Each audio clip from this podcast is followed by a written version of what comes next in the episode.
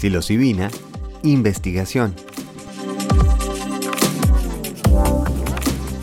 ¡Hey, querida gente! Bienvenidos a este segundo capítulo acerca de la psilocibina.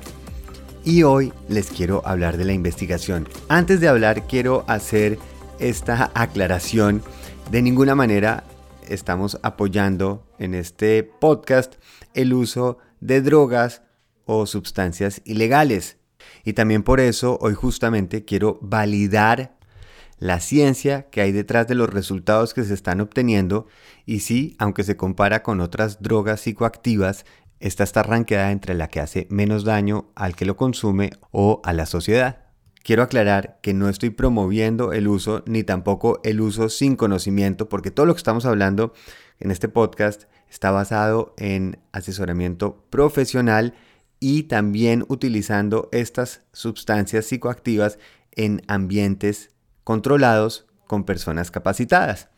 Entonces, con esto ya claro, podemos iniciar. Y hoy les quiero hablar acerca de la investigación, todo lo que ha sucedido en estos más de 70 años que se ha hecho este conocimiento, pues más que todo generalizado, porque el uso de sustancias psicoactivas con este tipo de hongos mágicos está demostrado en diferentes civilizaciones desde hace cientos y cientos de años.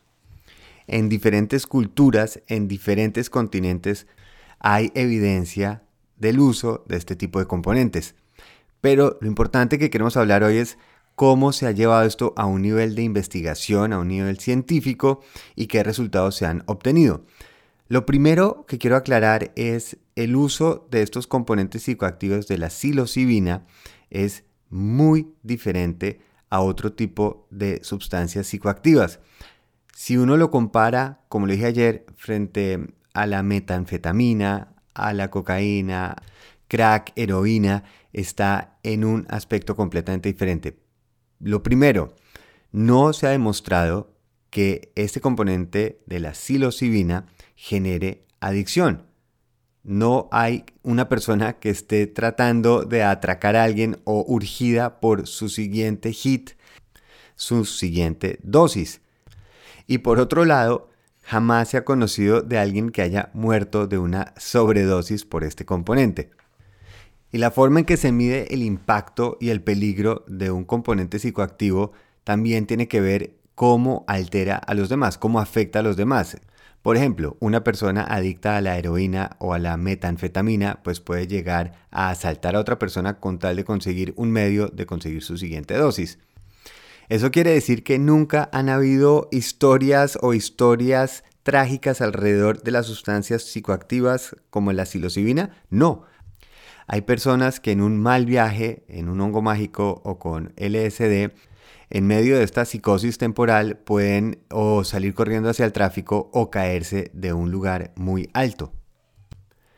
Y por supuesto, la otra parte negativa es que un mal viaje para muchas personas puede ser uno de sus momentos más terroríficos de su vida.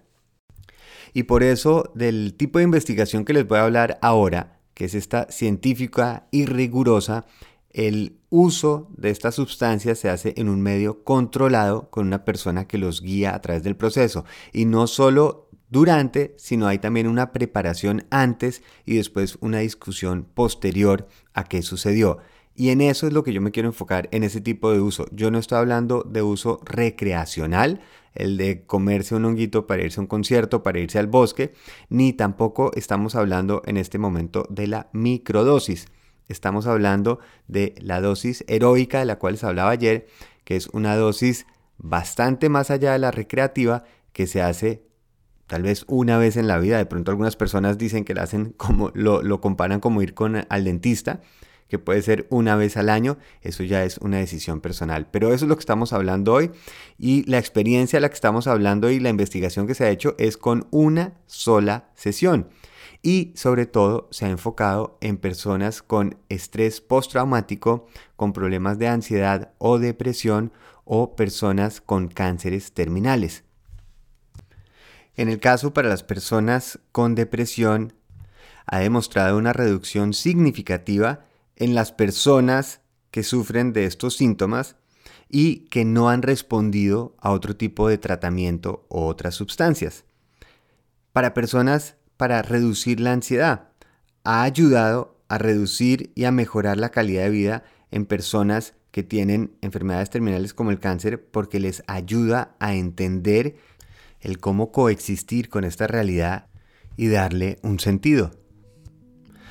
Para personas con estrés postraumático, les ayuda a reducir la carga emocional que relacionan con ese momento. Para personas con adicción al tabaco o al alcohol, también ha ayudado porque les ayuda a encontrar esos pensamientos, actitudes y emociones que los han llevado a esa adicción.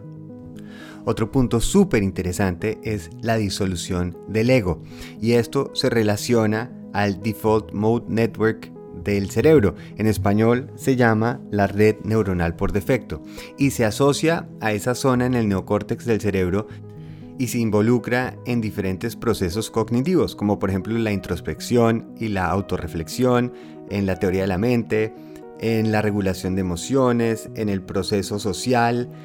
Y al parecer, cuando uno está bajo el estado psicoactivo de la psilocibina, esta red neuronal por defecto como que queda en pausa y por eso se siente que llegamos a un estado de conciencia mucho más profundo porque no nos estamos juzgando a través de esa parte racional que está todo el tiempo activada, sino llegamos a algo mucho más profundo. Y por último, una de las ventajas es que estos beneficios pueden llegar a permanecer en el tiempo, es decir, no se necesita estar recurriendo de nuevo a más dosis o a más viajes pero una buena sesión puede generar resultados permanentes. Les voy a dejar links acerca de estas investigaciones para que puedan ustedes informarse más a fondo. Para mí, una de las cosas que más me llamó la atención, aparte de todos estos beneficios que ya los venía leyendo, es otra parte interesantísima, es que genera estas conexiones entre neuronas, recupera estas sinapsis y por lo cual ese número de neuronas que tenemos están mejor conectadas. Eso también se está investigando.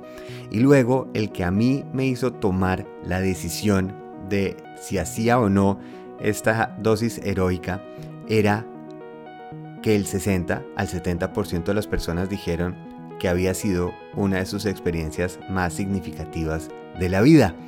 Y viendo los pros y los contras, dije, estoy preparado.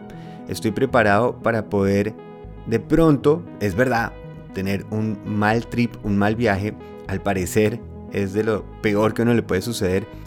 Pero por eso mañana vamos a hablar acerca de la preparación, de cómo prepararse para esa sesión o si lo quieren decir más como para ese tratamiento, porque así es un poco como yo lo veía. No lo estoy haciendo por algún tema de depresión, no es un tema de adicción, era un tema de mm, qué puede llegar a suceder, por qué estos casos se repiten y se repiten y estas historias en que la gente tiene algo muy parecido cuando describen esas sensaciones, lo que sintieron, lo que aprendieron, ese nivel de conciencia. A mí me despertó la curiosidad y por eso llevo meses alrededor del tema para poder tomar esa decisión. Por otro lado, vale la pena aclarar, tengo cero experiencia en el uso de drogas, más allá de fumar marihuana tal vez una vez al año y sí, obviamente tomar alcohol como una persona normal, no tengo ninguna otra experiencia con otro tipo de drogas, ni con éxtasis, ni con cocaína, LSDs, es decir, soy una persona bastante alejada de ese mundo y no porque lo juzgue moralmente, simplemente nunca me había llamado la atención. Esto, tal vez mi intuición o algo me despertó la curiosidad y quise seguir este camino y poder hacerlo de la manera que yo me pudiera sentir más tranquilo y con el conocimiento para poder entender qué va a suceder si es que se puede.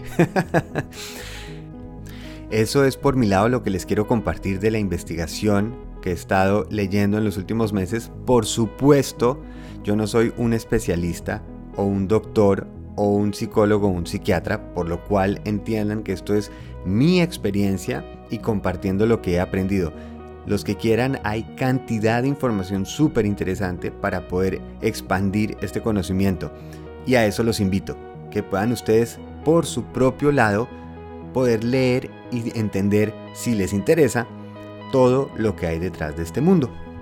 Y también para que puedan decidir si de verdad debería verse esto como una opción real, como un tratamiento psicológico, o si definitivamente es una droga que estimula ciertas partes del cerebro y no representa nada más. Mañana me voy a enfocar en cómo me preparé para esa sesión, además cómo conseguí esos hongos.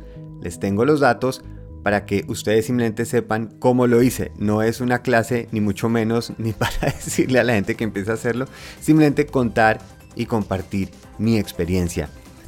Si tienen preguntas, me encantaría poder recibirlas. Recuerden que me pueden escribir aquí a través del podcast o en pablo.pablorush.com. Nos vemos mañana para seguir la historia de un viaje. ¡Feliz viaje!